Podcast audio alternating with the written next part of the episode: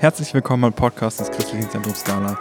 Mein Name ist Florian Kühnen und ich bin der Leiter der jungen Gemeinde hier. Unser Podcast-Format lebt davon, dass wir einzelne Personen aus der Skala trotz der Kontakteinschränkung etwas näher kennenlernen dürfen. Jeder Gast hat einen Impuls für den Tag mitgebracht und dieser Impuls soll uns helfen, uns an diesem Tag auf Gott auszurichten.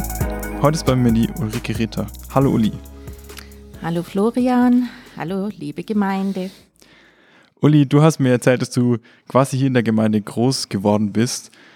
Jetzt bist du natürlich auch schon ein bisschen älter als ich. Also das heißt schon, das ist schon eine Weile her, dass du hier mit in der Gemeinde bist. Ja. Du hast hier schon viel gemacht in der Gemeinde. Ich weiß, dass du Zeit im Lobpreis mitmachst, immer wieder. Und früher hast du auch sehr viel in der Kinderskala mitgearbeitet. Du arbeitest auch äh, privat als Erzieherin und nebenher noch in dem Büro von deinem Mann, der ist Architekt.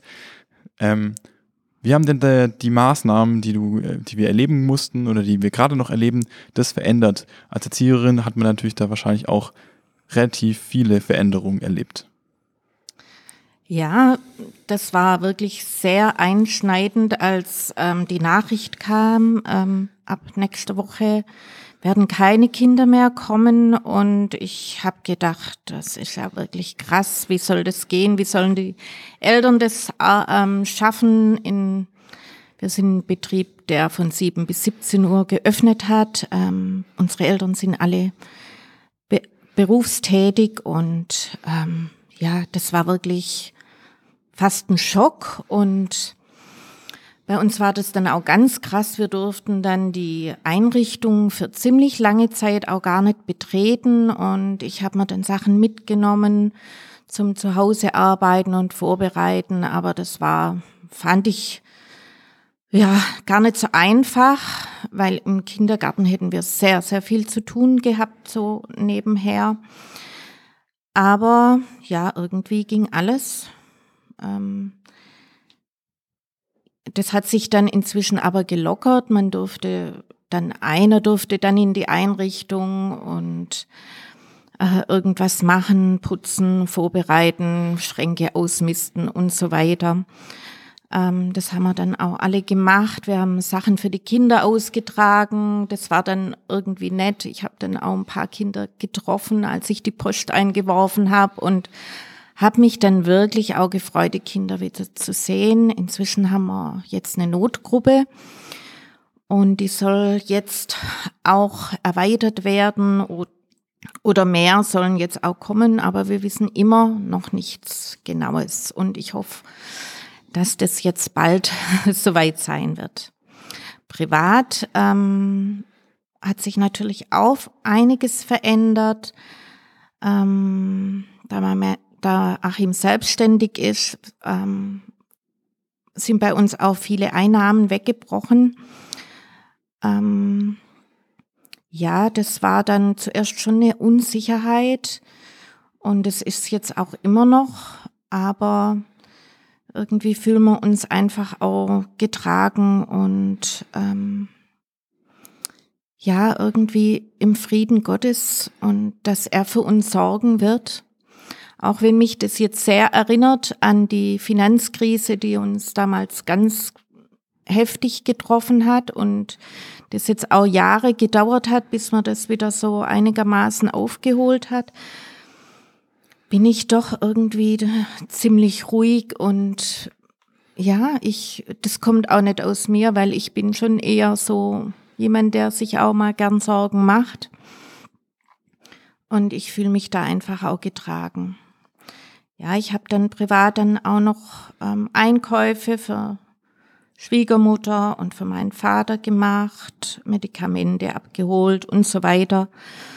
Dann natürlich der große Einschnitt, kein Gottesdienst mehr, kein Hauskreis. Das war wirklich auch, wow, das hat's ja noch nie gegeben. Ähm, ja, dann noch privat. Wir hatten unseren 30. Hochzeitstag und hatten das allererste Mal in unserem schon fortgeschrittenen Leben mal ein Jahr vorher gebucht, was wir, unsere alte Camperseele, das kam bei uns noch nie vor und naja, dann war es halt gleich nichts, aber auch da, ähm, das ist alles nicht so wichtig im Leben Und ähm, wir haben nur das Glück, dass wir es vielleicht noch nachholen können, wenn die Fluglinie nicht pleite geht. Denn ja, das ist alles nicht so äh, gravierend.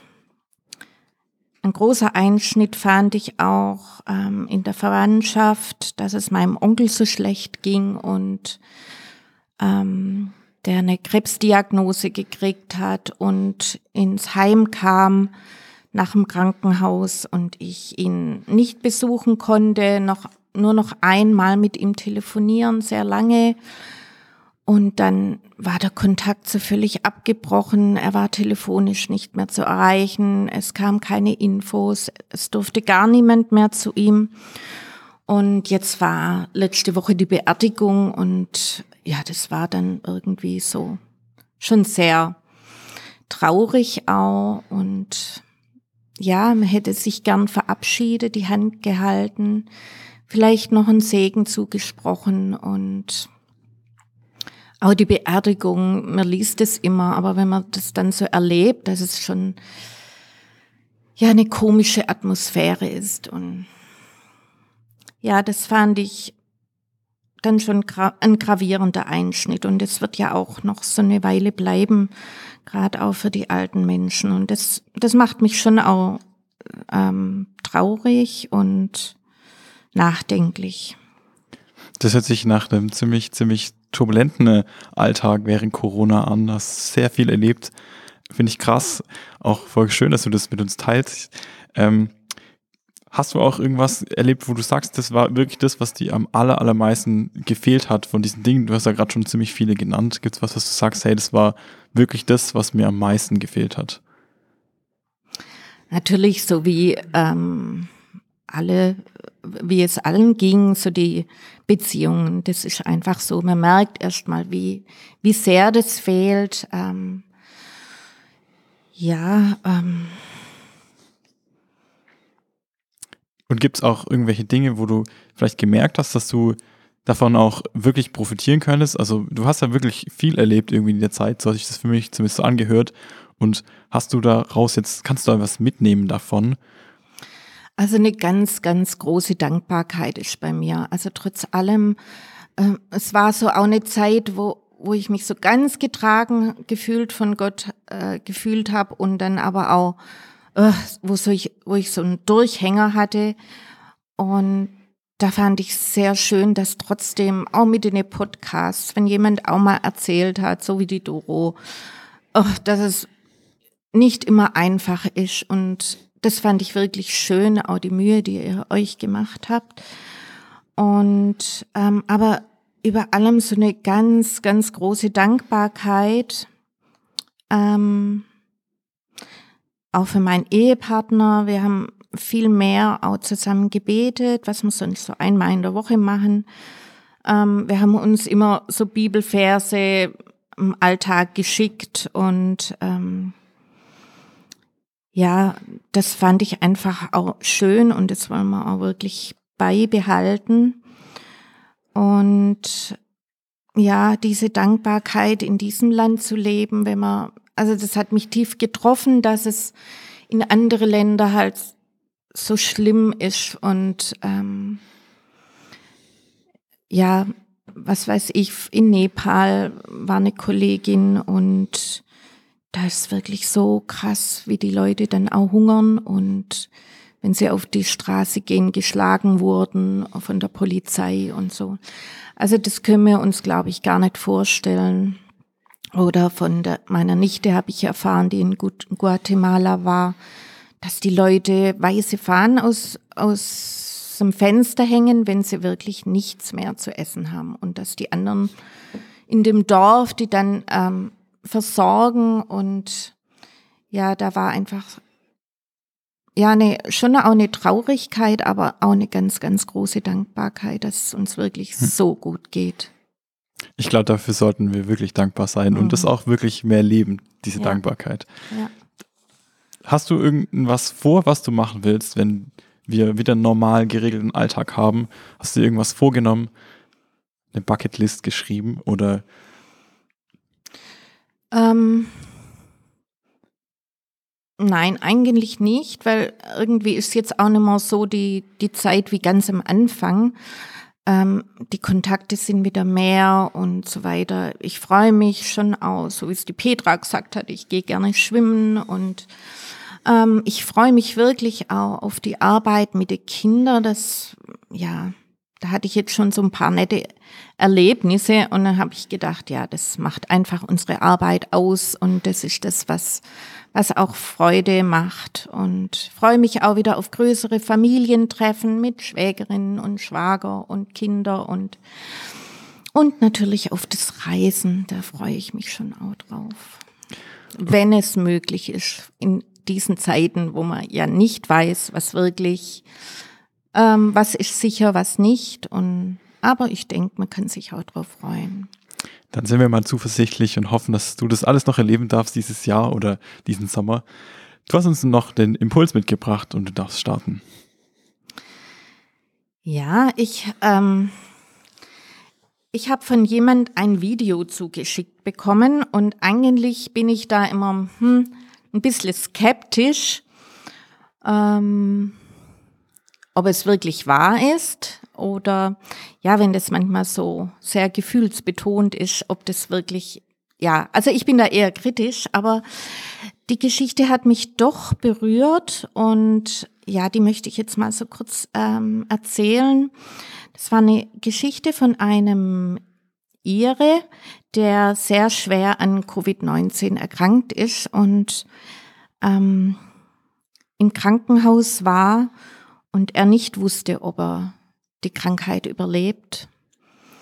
Und es ging ihm wirklich schlecht und ähm, es ging auch nicht bergauf, es wurde eher schlechter und er war wirklich verzweifelt, hat zu Gott geschrien und ähm, ja, hat sich auch sehr, sehr einsam gefühlt in dieser Isolierstation und die Nächte, sagt er, waren besonders schlimm und er hat sich so gesehnt nach seiner Familie, nach seine Freunde oder dass ein Pastor ihn besuchen kommen kann, aber es durfte wirklich niemand kommen und er hat sich wirklich so von aller Welt ähm, verlassen gefühlt.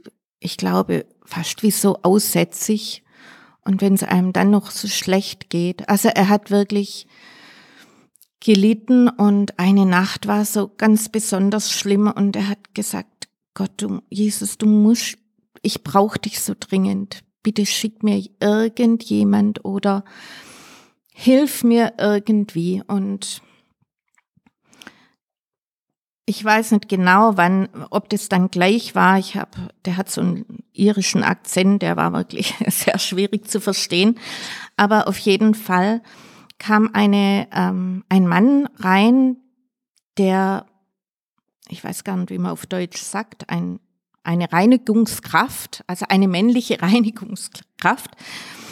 Und ähm, er war der Einzige, der rein durfte und er hat ihn gefragt, wie, wie es ihm geht und hat mit ihm gesprochen und sie sind in Gespräch gekommen und dann hat sich herausgestellt, dass dieser Mann ähm, erst aus Nigeria zurückkam und er war dort Missionar für 14 Jahre lang und war jetzt ähm, Reinigungskraft in dem ähm, Krankenhaus.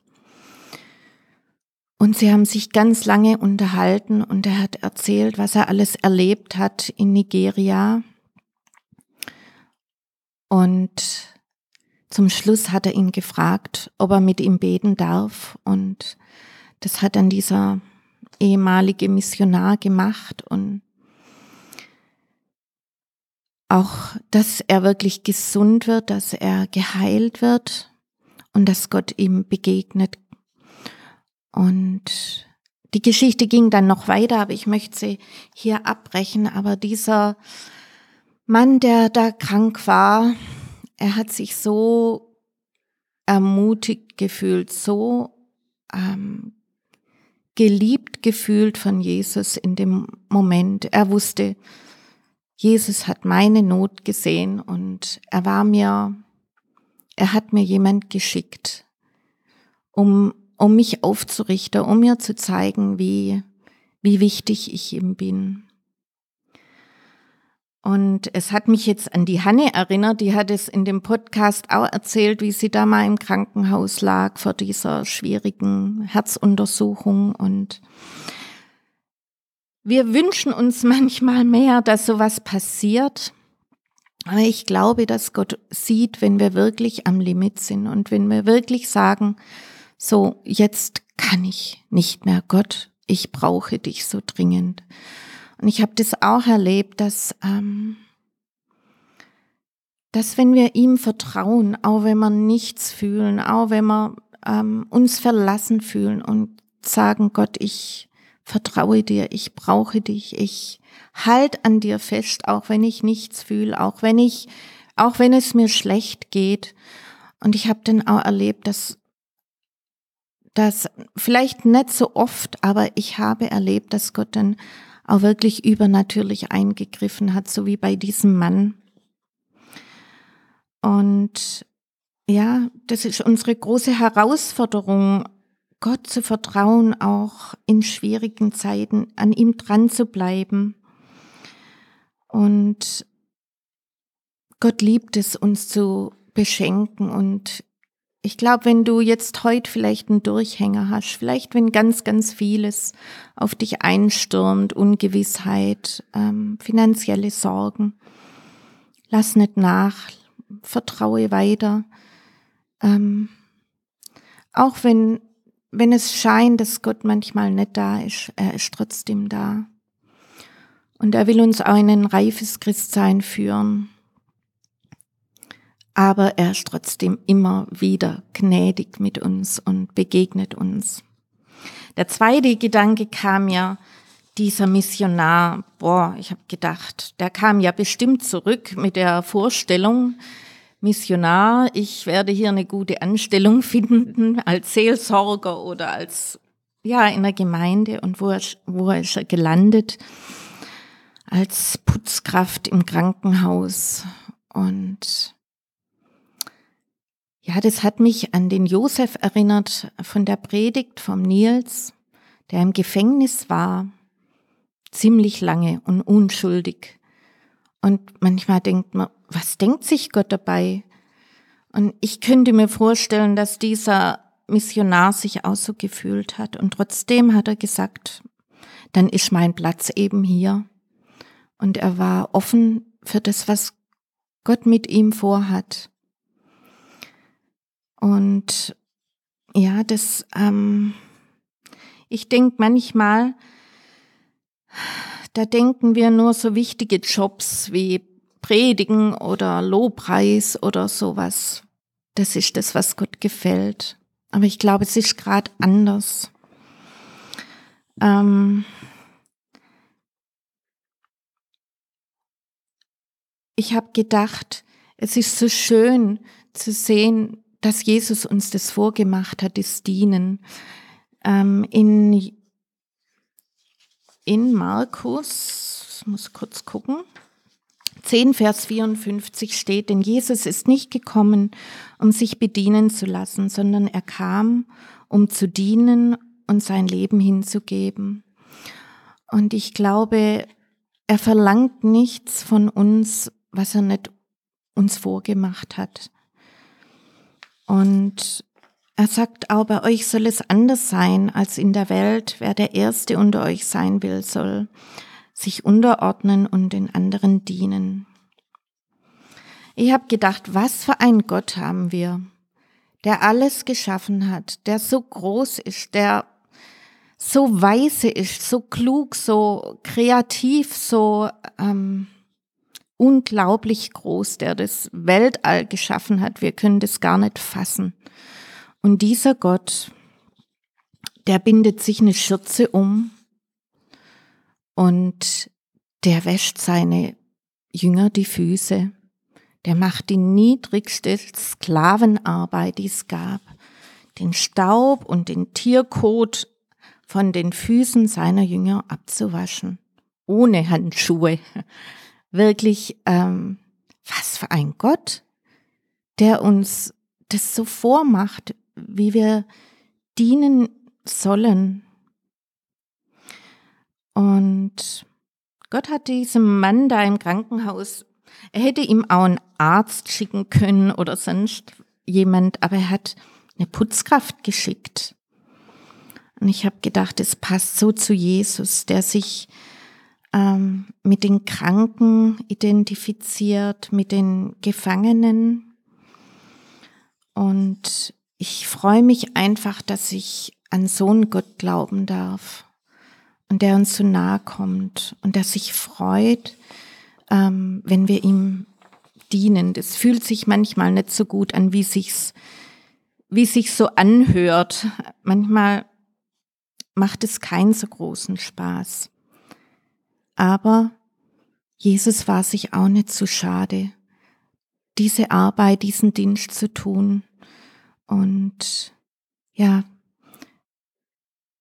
das wünsche ich mir, dass wir das Wort umsetzen können, dass es nicht in der Theorie bleibt, sondern dass in unserem Alltag, dass wir so auf Gott hören und dass er uns zeigen kann, vielleicht nur was ganz Kleines für jemand zu tun. Das wünsche ich euch heute. Vielen Dank Juli.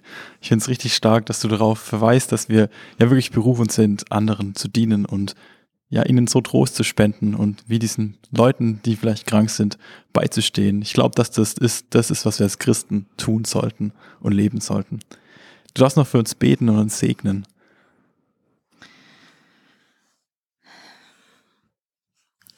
Ich habe hier ähm, einen Bilderrahmen, den ich vor einigen Wochen ähm, eingerahmt habe, einen Text, und zwar die Seligpreisungen, die mir eigentlich wieder begegnet sind, noch vor der äh, Predigt vom Thomas. Und ich will das als Segen aussprechen für den Tag.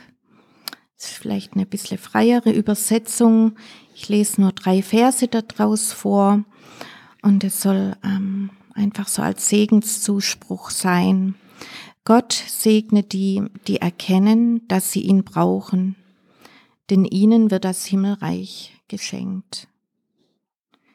Gott segne die Barmherzigen, denn sie werden Barmherzigkeit erfahren.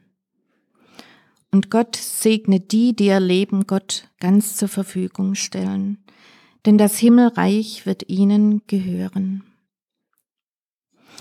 Jesus, ich bitte dich jetzt für den Tag und für jeden, der da jetzt zuhört, dass wir wirklich dein Wort umsetzen können. Vielleicht ganz klein anfangen, aber dass wir das nicht nur toll finden, dein Wort, sondern dass es wirklich in die Praxis kommt. Herr, das bitte ich dich ganz besonders für mich. Und ich segne jetzt jeden für den Tag, dass wir hören, was du uns sagen willst und dass wir das tun können. Amen. Amen. Vielen Dank dir, Uli, dass du hier warst. Ich habe noch den Bibelvers des Tages für euch.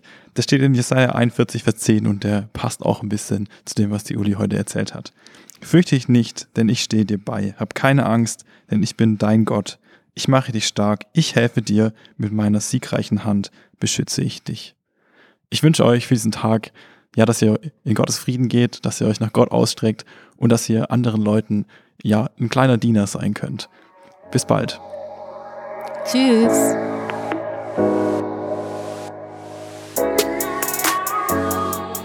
Das war der Podcast des Christlichen Zentrums Scala. Für mehr Infos besucht unsere Homepage unter www.scala.church oder scala-schaundorf.de.